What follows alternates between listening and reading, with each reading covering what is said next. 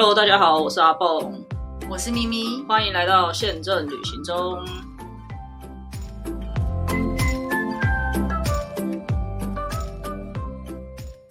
大家好，我是阿蹦，我是咪咪。耶今天这一集继续呢，是我们上一集的那个敷底。上一集其实后来有点变成大杂烩，大家就大乱斗，我也不知道到底在讲什么，反正但是可以增加很多那种，就是你去国外要做什么的一些建议。跟偏方就是各种其他的一些建议。对，那敷底呢，是我其实我们最主要想要跟他聊的是，他有一个非常特别的一个兴趣。那我们今天再一次欢迎敷底到我们的节目当中。好，大家好，我是福迪。对，那呃，在节目开始之前呢，我们先帮敷迪推广一下，还是你没有想要推广你的 FB 有需要吗？可以吗？敷迪 自己也有一个粉砖，叫做敷迪猫的，完了忘记了。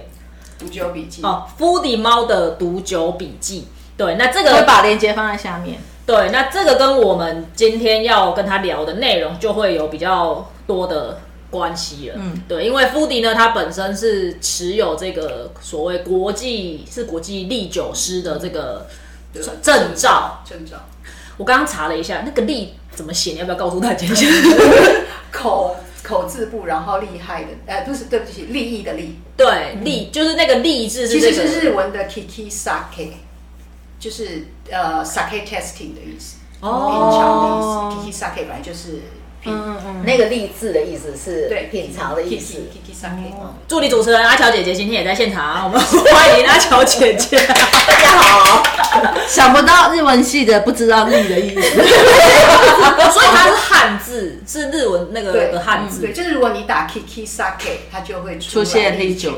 哦，那为什么当初会想要？就有这个兴趣呢。嗯，就是因为喝着喝着就想要知道更多相关的知识嗯啊，然后还有就是喜欢考试，非常特别。纯粹纯粹把它当做是一种嗜好，把考试当做一种嗜好。那这酒类有很多种嘛，比如说有那个 wine，就呃对，所以 wine 我也有去考证照。哦，那 wine 的证照叫什么？呃，wine 的话，我是考到 WSET Level Three，嗯是英国的系统。然后就是专专门研究红白葡萄酒方面的。主要是红白葡萄酒。对，那呃，那历日本酒就是利口哎利酒师，对，嗯，那这个的话要多复杂的考试吗？嗯，其实利酒师 S 这个是日本的那个 SSI，嗯他们办的一个证照。这个东西其实并不会很难。那它最主要其实也是希望就是推广清酒文化到世界各地去。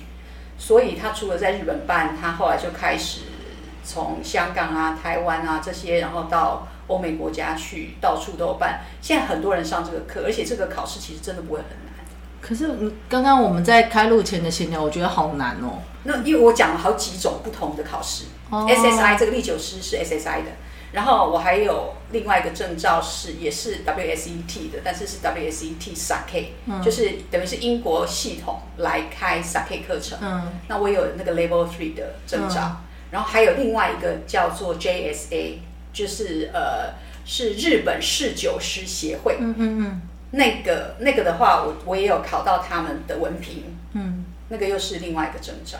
英国人也喝清酒，呃，就是其实是大概是二零一五年之后开始，他们也把清酒放进到你你们也知道有一个东西叫做什么，类似像国际葡萄酒大赛那样子的东西嘛。嗯嗯嗯那他们也有好像是 IWC 吧，你就是后来他们有把清酒也放进去，所以也是每一年都有评都有都有就是评这个清酒，等于是清酒大赛，国际的就是清酒大赛。品说今年是哪一支酒得奖这样子。对对对对对对对对对对。然后是英国 host 这一个，对对对蛮特别。那他请的裁判是他就全世界都有，也有很多台湾人去当裁判。嗯，就是他们呃，等于是把很多都是亚洲清酒界的人，比如说香港啦、台湾都有很多这样。好。那如果说我现在在台湾，我要变成一个历酒师之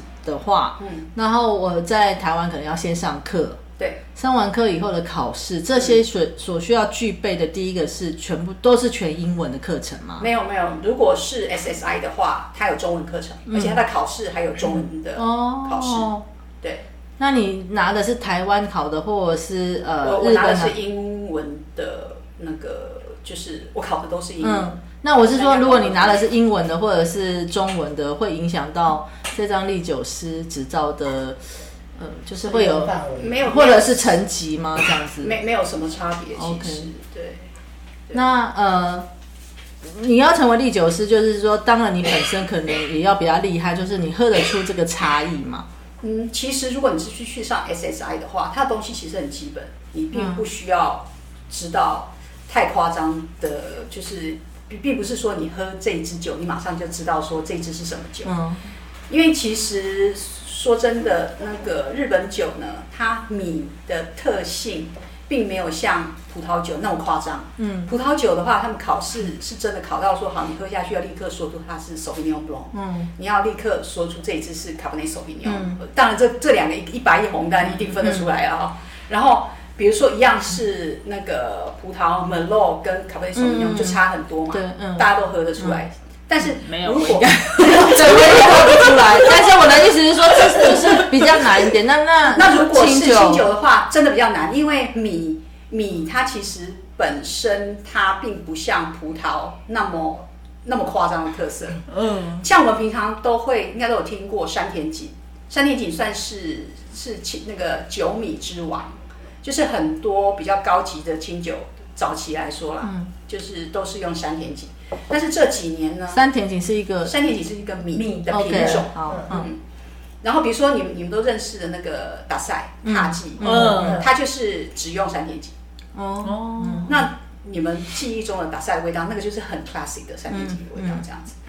然后这几年呢，就开始会大家其实会开始除了山田锦之外，开始流行用在地的米嗯去酿在地的酒。嗯因为在之前的话，山田锦这种米，它的特性就是它本来是比较，它最主要的产地是兵库县。嗯那你也知道兵库它的位置，它在那个关西嘛，嗯所以它的天气上面来说是比较暖和的。嗯那后来呢，就是有开始往北一路种上去，现在最北是种到那个呃阿基塔跟秋呃田，哎、是对不起，工程工程、工程程那边，对对，最北是种到那个附近这样子。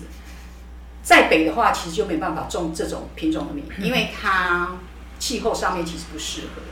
那所以这几年开始，他们开始就是呃想要推广，就是用在地的米，嗯用在地的米，然后在地去酿，这样你在地种，在地酿，我觉得这个这个方向是蛮好的。那呃，因为刚刚有就是有提到说，就是我们事前在录的时候有提到说，在顺便也跟观众呃听众分享一下，就是说你在考试的中间，有时候有必须要盲盲饮的测试嘛。对对那盲饮它是要测什么样的方向？因为您刚最主要是你第一个要看，就是一支酒你倒出来以后，你要看它的色泽。嗯其实从色泽你就可以知道说，第一个这一支酒它是什么酒。比如说有一些是浊酒，嗯那清酒当然就是比较清澈，嗯嗯嗯嗯浊酒的话当然就没那么清澈。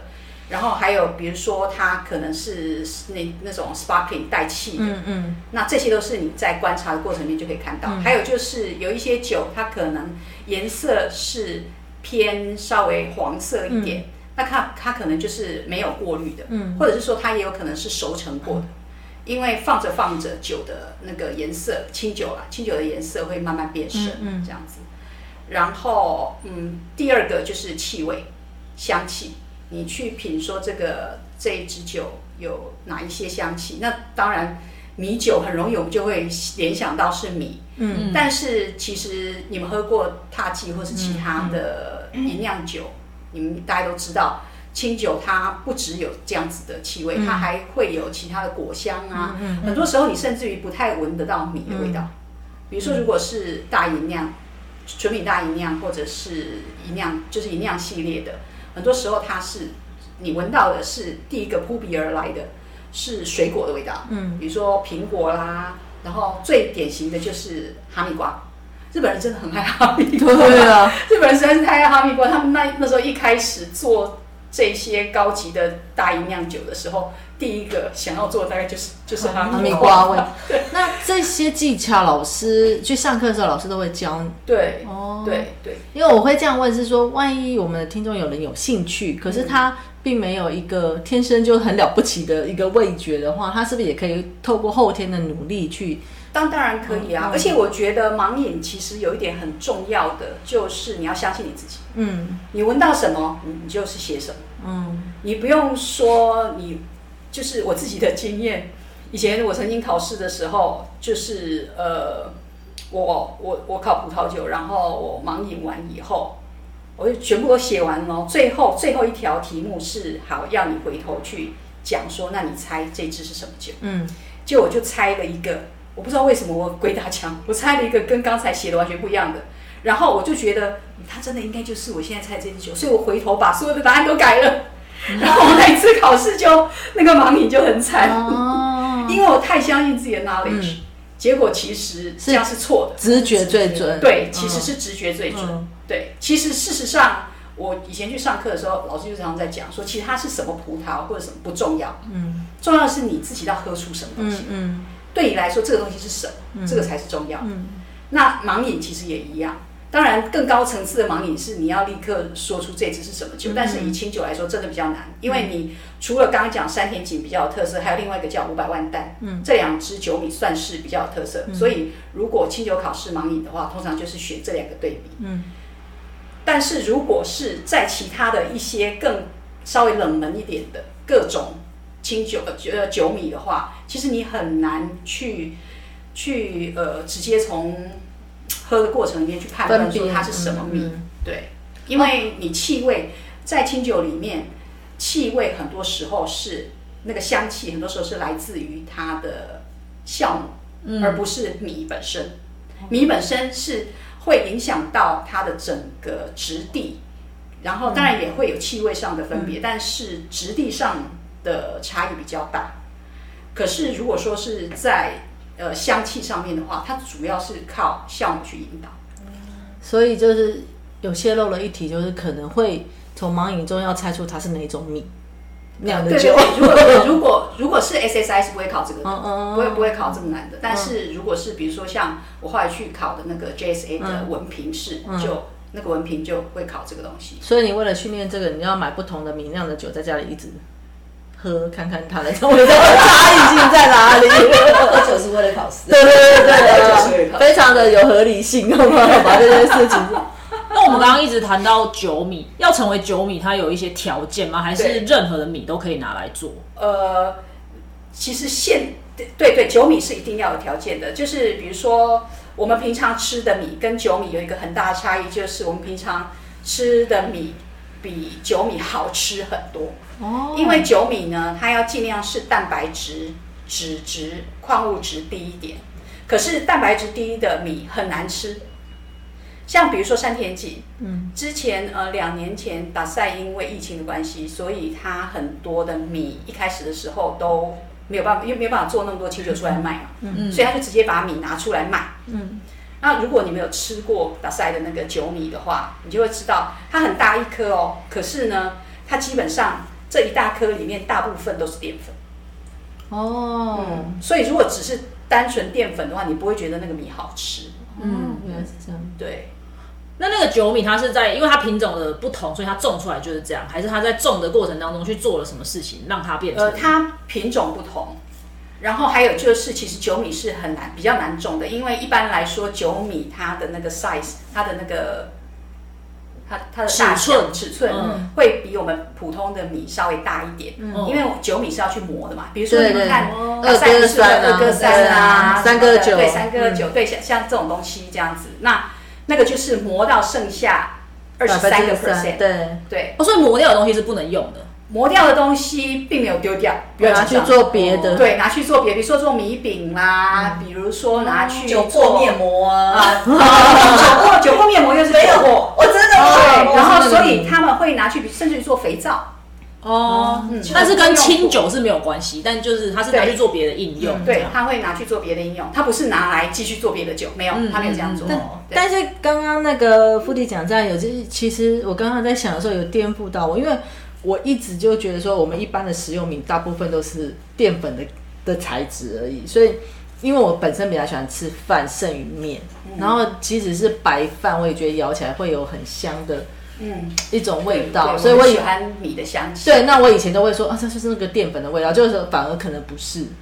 因为觉得好吃，其实是它有丰富的蛋白质。哦，嗯，如果说把米磨到剩下，比如说人家做大营养，大营养要磨掉最少一半，五十个 percent 才可以做大营养。那你磨到一半之后，你煮来吃，这就不好吃了，嗯，因为就没有那个滋味。当我们讲滋味的时候，无妈咪的时候，很多时候是因为有蛋白质在里面，有各种脂质啊，各种的矿物质，是一个综合的东西。对。所以台湾种不出酒，有有有有有，台湾现在也有。现在台湾就是这几年，台中有一个就是，嗯，没关系嘛，没就某一个地方，台中有种对，台中有，台中有，嗯然后台湾也有人然后也有在酿而且他还得奖哦，他还在国际大赛得奖得奖，非常厉害。所以他那样的也是就是清酒嘛，对不对？对对对对嗯。对，然后现在的话是呃，很多地方也开始用可以吃可以吃的那种饭米来酿清酒，哦，所以有些地方，比如说像呃工程，他们就用很多的饭米，他们从以前开始就用很多的饭米在做清酒，但是因为清酒有分两个部分嘛，就是它一部分的米会拿去做曲米。就是我们刚刚吃的那个盐曲的那个曲曲米，一部分的米就是直接是在酿造过程里面使用的。嗯那那个通常来说，那种呃以前呐、以前的话就是这种饭米，大部分是用在这个这个非非曲米的部分，嗯嗯嗯嗯对。可是现在他们有些甚至于就是完全是用饭米也有。讲讲到这个清酒哈，我就是有一些问题，就是呃，我们会我们去日本的时候，以前就是呃，常常会去买那个呃踏剂，因为那是我们可能还可以接受的呃的。除了味道之外，还有价位，就是我们可以接受，不是那么贵，不是那么便宜，可是又可以喝到我觉得味道还不错的酒，尤其是二哥三。然后会发现那些酒期它是会放在冷藏的地方，对，好、所以其实清酒应该是要冷藏吗？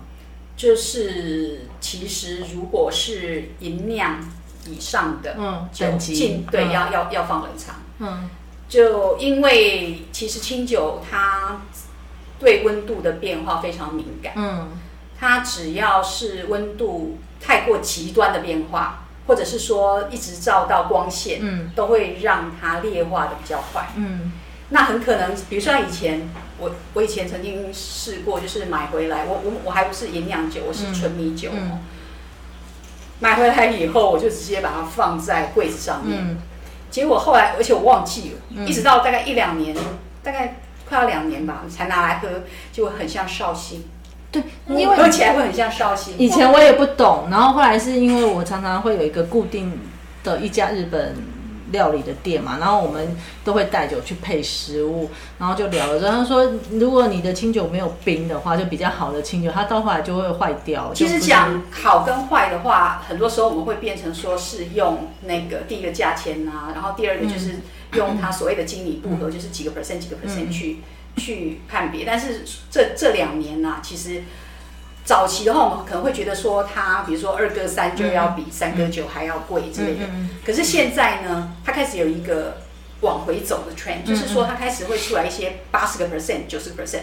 像我最近刚刚买一支酒，它是九十个 percent 的，我真的好喜欢这支酒，而且它是不用冰的。哦，对，就是我去问那个社长，他还特别强调说，你不要冰，嗯。我希望你不要冰，嗯。因为因为呢，它其实你磨掉越多，它酒体就会越纤细，然后就越脆弱。嗯嗯那你磨掉越少，它里面的成分其实就越复杂。嗯所以他觉得，他说他自他们的酒是够强壮，抵抗温度的，对，抵抗温度。他觉得随着温度变化，反而会让它更有趣。那所以当你去买酒的时候，比如说你去日本买酒，假设你买的是银酿以上的纯米银酿啦、银酿酒啦、纯米大银酿啦这些的话，或是大饮料，就尽量是冰起来。嗯然后如果你买的是生酒，有一种叫做生酒的，那种呢，基本上它是没有经过那个低温杀菌的。嗯，那这种的话，你就是一定要冰起来，不然的话它会直变得太快，你你喝到可能就会又又是烧心感。那我就是用比较笨的方法来判断，就是说我去买的全部冰起来，没有我去买的时候。如果卖家他是冰的，我就冰。对对对对，这也是一个，但是不要忘记，因为日本的温度真的比我们稍微再低一点。嗯，他们夏天，嗯，就是，所以我现在正在正在正在做实验。嗯，因为那个社长说他们的酒就是可以放在室温，可是我跟他说我们的室温那就有一点高哎，可是他还是说你可以试试。但是东京夏天也是很热啊。对啊，对啊。但是他们的热没有我们那么长啊，而且他们室内也比我们。他们室内会有我们室内这么热吗？因为他们他们冷气不开那么冷，很热。对啦，也对。他们冷冷气开二十五度以上。三一之呃之后限电的时候，那时候真的也是很热。对呀，对了，对了。那湿度也有影响吗？湿度的话，对清酒比较没有影响，因为你没有那个 cork，你你其实是你知道，就是它的那个瓶，它不不是用瓶塞嘛，嗯，它就是用转旋转的，对对，所以湿度没有。但是最怕的就是光线还有温度太强烈的变化。嗯嗯嗯。可是如果比如说，假设你去日本玩，然后可能你这支酒买的时候，它从冰箱拿出来的，那难道你真的要从头到尾都冰着吗？其实比较难，对不对？对。那其实几天的时间真的是还好。我会，因为我我是住饭店，我就是把它放进去冰箱。然后只有到离开那天，我才把它拿出来。然后一回家就马上放到我们的酒柜里。就是就是看你买多大的量，一瓶 我们只能带一瓶拿。对对，是是是，乖小孩。对，乖小孩。是是，我是胆小鬼，所以只能买一瓶，所以刚好就就那一瓶冰上。对了，我们刚刚哦，没事，你说。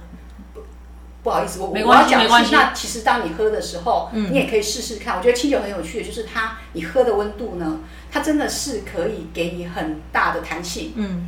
就你可能一开始是喝冰的，那你可以试试看，一路喝到温，就是呃变成常温，然后你试着把它热到大概隔水加热哦，然后不要太热。比如说你你去把水煮到大概嗯八十度，呃对，大概大概六六超过六十度左右了，然后接着你就不是煮到水滚，大概六十度左右就，然后接着你把那个酒瓶。酒瓶对。呃，酒瓶嘛，你最好不要整瓶酒。不是不是，就是倒在那个小酒瓶。对对对对对，你就把它放进去，嗯，那个叫得力，你就把它放整个得力放在那个温水里面泡，然后让这个清酒的温度去到大概四十五度左右，四十五到五十度之间，从那个温度开始喝，然后慢慢冷下来喝。因为你当你到大概四十到四十五度之间，他们做过实验是这个时候喝最甜。尤其是如果是纯米酒，或是特别纯米酒，它的甜度是最大的释放的时候。也就是一支一支清酒可以让你有不同，因为不同温度有不同味道的变化。对，没错，就可以细细的品尝。对对对，你可能到了呃某一个温度的时候，你会发现，哎，甜度一下上升了，然后你可能降下来的时候，又发现酸度一直出来。就是不同的温度，你都可以去做实验。我觉得清酒好玩就是这个，因为葡萄酒你不可能莫名其妙去温它，只有在那个很冷的时候做热红酒的时候才会白酒之外，你不可能莫名其妙拿一支红酒或者是白酒去把它温成四十度，那能喝吗？这样。而且对我们来说，真的就是我个人其实不太能够喝出。葡萄酒，除非真的很强烈的味差异啦，就是不太能喝出说哦，这个味道，这支酒真的很好，它前前味后味什么，我是没那么聪明，但是就是所以，而且葡萄酒的润就是价钱差太多了，有没有？但是其实台湾酒台，我觉得台湾现在做的很好了耶。现在在台湾，其实你就是呃，我们普通的小资价位，嗯，都可以买到很好的酒了。以前的话，你可能会想说，可能一支酒要。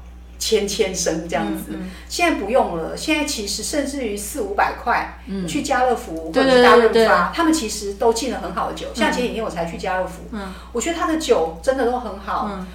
就虽然我还是没有在这里买过，但是 对，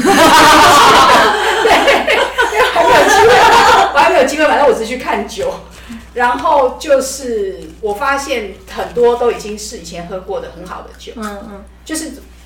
我因为我我喜欢去超市，我以前会到欧洲的超市或者是澳洲、美国的超市去看酒对，去看酒。哦然后呢，我不喜欢特别去找那种很贵的酒，因为我觉得很贵的酒本来就应该要好喝，或者本来就要怎么样。嗯我想要的是普通的，我们平常吃饭，然后可以就是朋友对，就是朋友之间一起，然后可以好好的去享用的那种酒，清酒也是。所以其实清酒，像你刚刚有提到说，你每次都买打赛，因为你、你不知道那个 range 在哪里。其实日本的清酒真的很实惠，真的真的很实惠，大家不要怕尝试。嗯，你我我不建议说一定要去那个。一定要去百货公司买，因为其实百货公司现在开始都是那种送礼的价位那种的，所以它你可能去那里买便宜一点的酒，可能反而不是太好喝。嗯，你可以去每一个城市，其实都有很多很多的那种 sake 专门专卖店。嗯，然后比如说像那个那个 Ginza Six，Ginza Six 那个银座的那个新新的百货公司，对对，那个那个那个嗯。那个里面就有一家叫 i m a d e y a 它基本上就是清酒专卖店。嗯，那里面就是什么酒都好喝。哦，非常就是那那种地方，在那种清酒专卖店，他们又有很就是很专业的人可以跟你介绍。然后你知道，像我以前买的话，其实都大概在一千五百燕上下的酒，哦就已经蛮好喝了，哦很好喝了。哦，对，一千五百燕上下就可以了。然后当然现在因为物价这几年一路一直上去，所以其实两千燕以内，你真的已经可以买到很好的酒。然然后像我自己，我个人是比较偏好特别纯米酒。嗯，或者是纯米酒，我比较不是很喜欢淡银酿系的，嗯对，就是银酿银酿系的酒，因为我觉得香味太强了。嗯嗯，但是当然，你如果是买银酿系的酒，其实也是大概两千燕上下，已经很好了。我们以前会买那个踏剂，是因为啊，我们会有一种觉得捞到便宜的感觉，是那种比较性，就是说我呃五千 N，因为好像四千九百多 N，可是我在台湾回来要五千日台其实币。台湾，我必须说嗯。公道一点讲，其实台湾的厂商很辛苦，对对对对，因为那个税，我知道我知道，我不是说他们对对。存心要赚我们这么多，嗯对对对而是你会觉得说，哇，我买到三分呃，对三分之一的价钱，你会觉得很开心的感觉，所以你会特别想要，然后你又只能买一支嘛，那所以你就会想要买这支酒。对然后，但如果说今天政府说没关系，每个人可以带十支的话，我可能各种认证的我都会带。所以其实最好就是你在当地买当地喝。对，那我会讲，我刚刚讲到葡萄酒，就是说，就是某某强国人就会把酒炒得很高嘛，所以葡萄酒的有的时候就是什么这一支。跟你讲，这一口可能要三万或者什么，啊就是很夸张的那一种。对我就觉得清酒好像相对我们来说，就是刚刚傅里有讲到说，你看一两千元，现在尤其是日币这么便宜，对可能两三百块你就可以喝到一支还不错的酒。对所以觉得是一个你可以试着当成真的要试试对当成一个兴趣的入门对，但是你不要去，就是不要去 Seven 之类的地方买，嗯嗯嗯当然当然对对，嗯那个可能就会就是应该是说选择比较少。对，去 Seven 的话，就只要买那些零食就好了。还有，有一个地方有一个地方很值得去，刚刚讲的那个城城世纪城城，这呃，城城世纪也卖清酒，嗯而且都是他们精选的。然后也不会不会太贵，不会太贵。然后他们又是厂商跟他们合作的，嗯所以很多时候会发行他们自己的特别版。哦嗯，嗯，如果你想要入门一开始的话，你可以去那里，他们那里也有一千两百燕左右的酒，也有两三千、三四千的酒。可是其实，在他们那里，通常买一千五、一千六左右已经很好喝了。嗯嗯嗯，对，所以其实我我个人也蛮喜欢。我是比较喝不出来，所以我比较就是对我来说，呃，又或者是一般女性来讲，就可能喝大饮料，她是觉得最好喝，是因为好像比较顺，比较不那么酒味，比较不那么强。因为可能是果味跟花香一开始就让你可以呃马上的颠覆对本来对米酒的印象。对对对对因为始终你讲清酒，你第一个想到的就是米酒，然后我们对台湾人一讲到米酒，我们想到的是米酒桃啊，对对，然后就是很强烈的那种哎那个那个米味。可是其实呃不尽然是这样子。嗯那比如说我刚刚提到特别纯米酒呢，特别纯米酒很有趣的就是它兼顾了纯米酒的那种脂味、嗯五妈咪的味道，嗯就是比较比较醇厚的味道，同时它又有营养的香气。可是、呃。就是看不同的产品啊，每一家不一样。那有一些会比较偏米的味道，有一些会比较偏果果花味这样子。对，就是看是他们针对的这个产品想要做的定位是怎么。我想先插个问题，就是刚刚我们一直有提到清酒的等级，嗯那这个等级可不可以跟大家？像我是一个完全不懂的人，八个，对，它有八个。其实应该是说它分两种，吧。它的它分成一个算是那个呃特定的这个，基本上一种叫做普通酒，嗯然后另外呢有分成八个种类呢是 premium sake，嗯，那这个八个里面呢叫做特，他们叫做特定名称酒，那这八个里面又分成最下面开始是本酿造，本酿造的话就是它按照磨的那个程度。嗯。嗯，然后就是本酿造的话是规定要至少磨掉三十个 percent，嗯，就是剩下七十个 percent，然后接着再来呢，跟本酿造齐的这一边，本酿造是有加一点点的酿造酒精的，嗯，然后另外一边是纯米系列，纯米系列这边呢，最下面是纯米酒，接着是特别纯米酒，然后是纯米银酿，接着纯米大银酿，然后这边的话就是本酿造，然后接着是那个银酿。然后接着是大银酿，就是大概是这样子的话，然后它完全是以磨掉多少米，对，银量跟纯米大银酿的差异是银量有加有加一点点很少的。以前他们法律有规定是五个 percent 的酿造酒精，可是其实他们现在都加很少很少量，而且我们可能会有一个印象，想说哦，就是纯米的咖后，纯的太好，也不一定，就是适合自己的其实。他他们会加那一点酒精是。为了要让这个整个酒更顺，口感上会更顺，然后可以更引出香气。可是坦白讲，因为就是这个时代嘛，哈，大家都习惯纯什么纯什么，自然的东西，对，所以即使是在日本也是，就是这这个非纯米系的产量也是慢慢在减少。哦，然后纯米系的消费量会有越来越高。那也会影响到售价吗？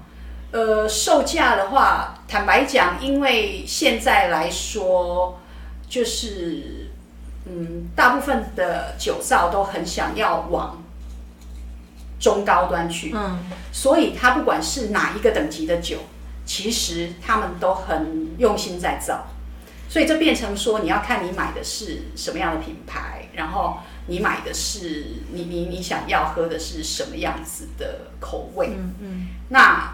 它当然，如果你一到大银酿以上的时候，那个售价当然不一样啊。可是大音量以下的话，说真的不会差异太大。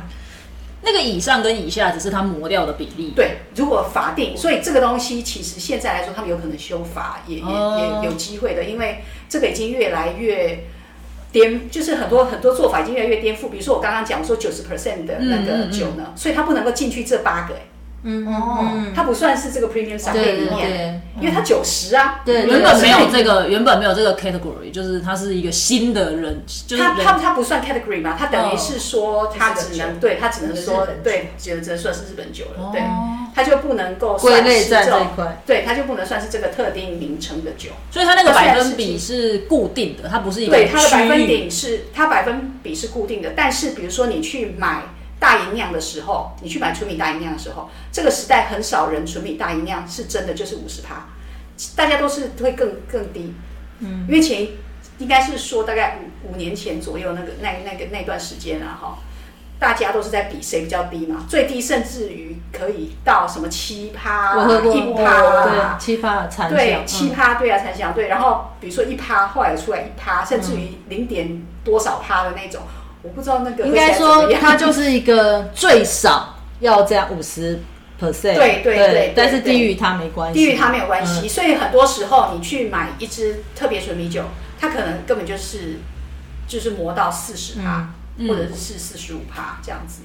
对，那那个其实很多时候是看那个酒造他们想要怎么做，然后他们的方向是什么。可是要讲的就是这几年，在以东京来说，因为其实最主要流行都是靠东京。嗯嗯。那东京的话，它是越来越流行，就是那个趴数很高、越来越高的酒。然后越来越流行的就是用不同的酒米。嗯。然后就是会越来越往地酒的方向去，就是说你用在地的米，嗯，在地的水，然后在地的酵母去酿酒。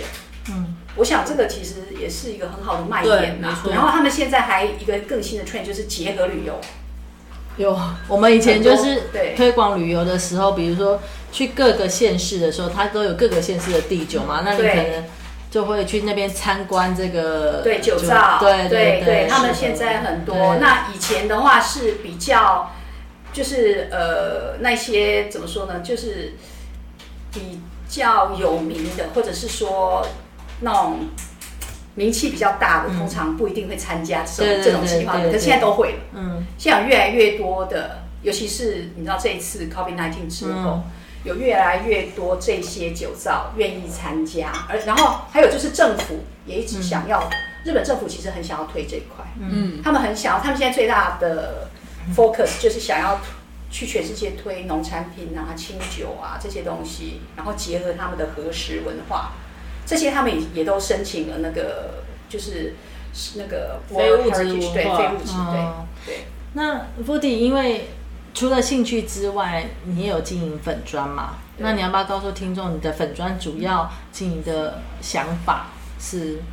在这之前，我要问一个很菜鸟的问题，因为刚刚有提到，现在家乐福你觉得有已经也找得到一些还不错的红酒，嗯可是以我这种完全虽然我也喝，可是我就真的不会挑啊。那你觉得，哎、有一些酒还不错，那你是怎么去？如果你要来告诉一个菜鸟要去买酒的话，你你会有哪一些，比如说指标，我们可以去参考？哎、这个是一个不错的酒，这样子的。蛮难的，不是因为因为因为我必须说，就是我常常都觉得我在我因为我常常会去超市里面的酒架前面徘徊很多个小时，然后我都会觉得好喝的酒会一直招手，跟价钱没有关系，它会一直招我，感觉对，它会一直招我。就是一种缘分的感觉。我不知道要怎么讲，我觉得因为就是就是就因为我我常常比如说去意大利的超市，常常就是一个下午我就泡在酒架前面，然后就、就会。我觉得这 这个问题，顺眼就会想买。嗯，跟菜鸟我不菜鸟可能也不完全相关。对对因为每个人对喜好哪一支红酒，对，这差异其实你喜。欢，比如说呃某一支葡萄的味道，你特别有兴趣，然后某一支葡萄你可能特别喝起来就不喜欢这样子，那你可能就会特别去避免买某一种酒。但是你说要这样子很笼统的讲说要怎么样这样子，嗯，我学艺不精。没关系，我问题不好。但是 这一块我我我我想要分享一下，譬如说，像我先生就很爱喝的是呃智利的酒，嗯好，嗯智利的酒就味道很强，所以它一定都要醒过。嗯可是我们对，那我们一般喝的配食物吃的酒，就是你一喝就说哇这好好喝，其实就很顺。可是对我先生来讲，他说这支酒就没有品味，就是他没有他自己的个性，就是顺顺的。所以我觉得，嗯，就是看这没有绝对的对或错，就是觉得好不好？对喝对对对，有时候你喜真的是喜好，嗯你喜欢这样的什么前后味的，或者你喜欢我没有啊，我就是想要吃东西的时候，它对我的胃就好啦。所以我觉得这个真的是有是。的人就喜欢喝甜甜的，对他就喜欢对，女生很多都喜欢这样点，哦就像白酒，有的人喜欢喝有甜的，有的人喜欢喝 dry 呃 dry 的，就是每个人不一样。我觉对，得每个人不一嗯样。对对，不好意思，没有回答你的问题。哦，没事没事，这也是告诉大家，因为我我像我呃我没有很常喝，可是比如说我到 Costco 去，我想哎、今天买支酒，可是我会完全 Costco，我我必须说，现在其实就是家乐福也好，Costco 我去看，他们本身挑就已经挑的很好了，嗯。他们其实已经帮你过滤了。嗯，你是说你不知道哪一支你才喜欢？对，就是我会完全不知道该怎么办那就要看你喜欢，比如说你比较喜欢果味啦，嗯。或者是比较像，比如说像咪咪说他的那个老公。先生喜对先欢生变化多的，对变化多嗯。的，或者是他喜欢那个味道比较强的，那他可能就会特别去买智利的红酒。对对，对，但事实上，智利的红酒就是也是属于安全牌，嗯你比较不会买到错的。然后像白酒的话，我个人就是偏娘们的那种那种口味，那我可能喜欢喝甜一点的，那我就会喝德国的 Riesling，就是很很标准的。这个这个是 Trocken，、嗯这个是那个 dry 的。然后像很多那个呃航空上面是呃提供的也都是对对对，也都是德国的 Riesling，就是基本 Riesling 就是甜白酒。然后还有更甜的什么冰酒，就是看你自己可以接受到什么程度。可是我觉得你不能接受太甜。请喝喝谢看，谢这个就是 Riesling。哦，听众看不到，现场开有没有很赞？哎请喝，请喝谢谢，请喝，请喝，请喝。一定要有这样的声音。我一定要挑的声音哦，我怕那听众会抗议。所以我觉得这个就是看个人啊。那我这样建议你好了，你就是每一只你上次去你就先买三只，三只都不同，然后你就自己记录下来，你觉得哪一只你最喜欢？然后下一次就往那个类型的去找，对对对对你要先找出你喜欢什么样的类型对。。那如果你喜欢喝甜白酒，然后又不要那么贵的话，就是猫头鹰系列都还蛮便宜的。但是我不知道它叫什么牌子，反正就是上面画一个猫头鹰，在 Costco 有卖。嗯，对。结果你问了问题之后，我忘记我要问什么。真的。没有啊，你刚刚的问题是他对他的粉砖经历啊，对，粉钻粉钻，谢谢你提问。哦对对对对对，对对对对，嗯，我真的是因为就是第一个，现在我们都不能出国嘛，对。然后我以前其实从来没有在日本以外的地方买过清酒，嗯，我通常不会在产地国家之外的地方买那个进口的酒，嗯对不对？嗯就对了。我我其实没有，嗯都会去到当地才买这样。然后就想说，那不然就来写写相关的东西这样子。嗯然后这个东西，这个这个粉砖，我最主要是在嗯试着就是整理以前读过的各种东西，然后呃想说就分当做是在整理自己的笔记啦。哦我我也说这是读酒的笔记，所以其实不是喝酒笔记哦，嗯我基本上是读嗯酒的笔记。嗯嗯所以会比较多是关于知识型的东西，嗯或者是历史的东西，或者是等于是杂学。对我来说，这是清酒杂学研究。那对你对你自己的粉砖未来有什么期待吗？好好重啊期待我好不，是，就是说，呃，因为就是其实我真的是就是嗯，反正我暂时就呃有刚好有时间嘛，所以就对啊，就就读一读书，然后等于是写读书的笔记。果然好知性哦！如果你们问我说我对我们的粉砖有什么期待，我可以马上告诉你，我就希望它很快就可以盈利。我这应该不能盈利吧？我的盈利不一定是说一定是现金，譬如说，呃，我们现在也是。呃，因为疫情的关系，我们有很多无薪假，那我们也是喜欢旅游，才会一直在这个产业待着。那我们也想分享，比如说有人，呃，因为我们的呃可能听众很多，当然都是我从我的朋友开始嘛。那我们现阶段也没有钱做广告，坦白说，很多人的粉专就是做的广告，大家都真的很坦白的说这些话。那就是如果说有一些厂商想要邀请我们去体验，然后、然后来分享，当然种也是希望人家找我去体验体验酒，这个这种也是这个某种这个是他的听到重点的人，他希望厂商邀请他去体验酒。所以，所以这就是我说的期望嘛。所以，对福里对期望说，厂商如果看到他这么认真的在读酒，也可以邀请他来体验对对他们想推广的酒。那我们希望，呃，饭店也好啊，或者餐饮也好，有邀邀请我们来体验他的新饭店新菜，我们就也可以这样分享，就是这是对自己的本专有一点小小的嗯期望，这样子对对。嗯对，因为其实我想每一个人他看，比如说对清酒也好，对你刚刚讲的旅游也好，角度都不一样。对对对，所以其实就是像我切入的角度，会是我本来就对历史比较有兴趣，嗯然后对知识性的东西比较有兴趣，所以我就会去找很多，我会读很多很多资料。嗯，那我本来就喜欢做这件事情，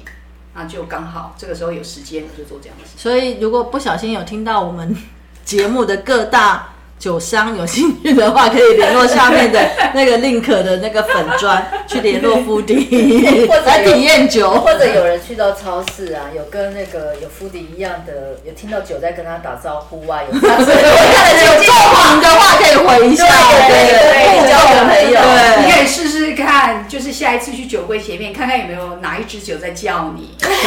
但是他真的站几小时，我可能十分钟了不起。太厉害了。好，那就是欢迎大家也可以追踪 Foodie 的粉砖，叫做 Foodie 猫的毒酒日笔记笔记，我们这样觉得很不专业。乌迪猫的毒酒笔记，对，谢谢欢迎大家也一起去追踪。除了分享酒的一些知识啊、历史之外，也会有一些美食。对他们，因为刚好室友也很会煮菜，所以我刚刚看了最新的一篇，结果我本来以为会每每篇都有，那就只有那一篇，所以我也不，我也不对好。你你你可以去看另外一个我自己的福鼎猫，哦还有另外一个对对对，这是吃的，是是吃的哦。对对对。但是因为我觉得酒啊，跟如果搭配食物的话，会觉得更赞啊。我自己本身啊，就是我自己本身觉得，我的酒就是要搭配食物，所以我比较没有那么厉害说，呃，我单喝酒，然后我不用配东西，我一定要配东是不太。能够干喝。对，我就一定要配东西才会觉得很完美这样的。嗯，还有就是因为疫情，其实都不能出国，所以就是会很想念以前常常吃的各种东西。那比如说想念泰国菜的时候，就想要自己做泰国菜；然后想念印度菜，就想要自己做印度菜。太了不起了吧！印度菜跟泰国菜感觉都。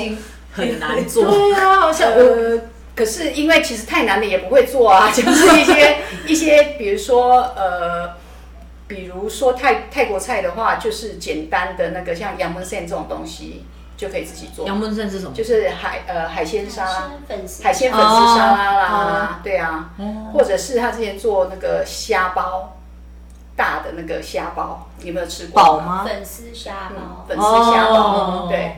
然后我还想要做，我想要来做那个泰式的真正的木瓜沙拉，哦。我还特别去今天你去的东西拿那个广场买。那个 锤的哦对哦锤的对，然后。比像如果是像印度菜的话，上次哎上次上次吃吃你们吃那个烤的？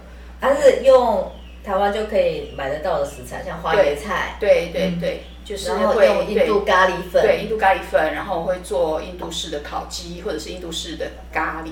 然后那个我最喜欢做那个 naan bread，就是那个印度烤饼馕，嗯。馕。的对对对对对对对对，因为我很喜欢吃，我也很喜欢吃。但是我也很喜欢吃，跟我不一样。我就说哇，我好想念日本，好想念印度，好想念泰国，我就去那些餐厅，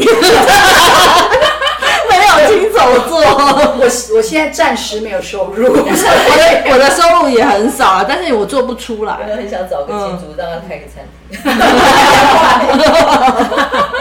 好的，那我们快速进到今天的大家说台语时间。今天的大家说台语很简单，一定每个人都会，叫做 Hold 酒 dim on day，哦，就是好酒成瓮底，没错，嗯，就是对，就是这样。好，要解释啊。不要解释吧，解释不出来。但我想问一个问题，清酒也是吗？就是会越放越好喝吗？嗯，就是如果说是以前几年来说，大家基本上可能印象里面都觉得清酒是不能放的。那前几年我也是这么以为，可是呢，现在开始有越来越多的清酒制造的这些酒造啦，或者是说这些推广的厂商啦，或者是收藏的清酒的人啊，开始在推想要做古酒，想要就是可以开始像葡萄酒一样开始去去盛放这些酒。所以会，我想市场上会会有越来越多这一类的商品。那当然，比如说像我们刚刚一开始有提到有一种酒叫生酒，像那种酒的话，就是根本没有经过所谓的低温杀菌那些的话，是比较不适合的，不适合做，除非你放在零度，嗯，你放在零度的状态，大概就可以放一段时间。可是如果说你放只是放普通冰箱的话，不适合盛放。嗯，但是其他的酒现在确实有越来越多，甚至于像纯米大吟酿这种酒都有开始在做，开始往古酒的方向去，就是古酒盛放、一盛放。成就是放放比较久的，嗯，所以大家现在先买一支，二十年后我们再来开这支酒。那那你要不能记得储存，储存的条件好。好了，那我们今天非常感谢福迪跟我们分享了这么多有关酒的知识，那我们就先到这边，谢谢，拜拜。拜。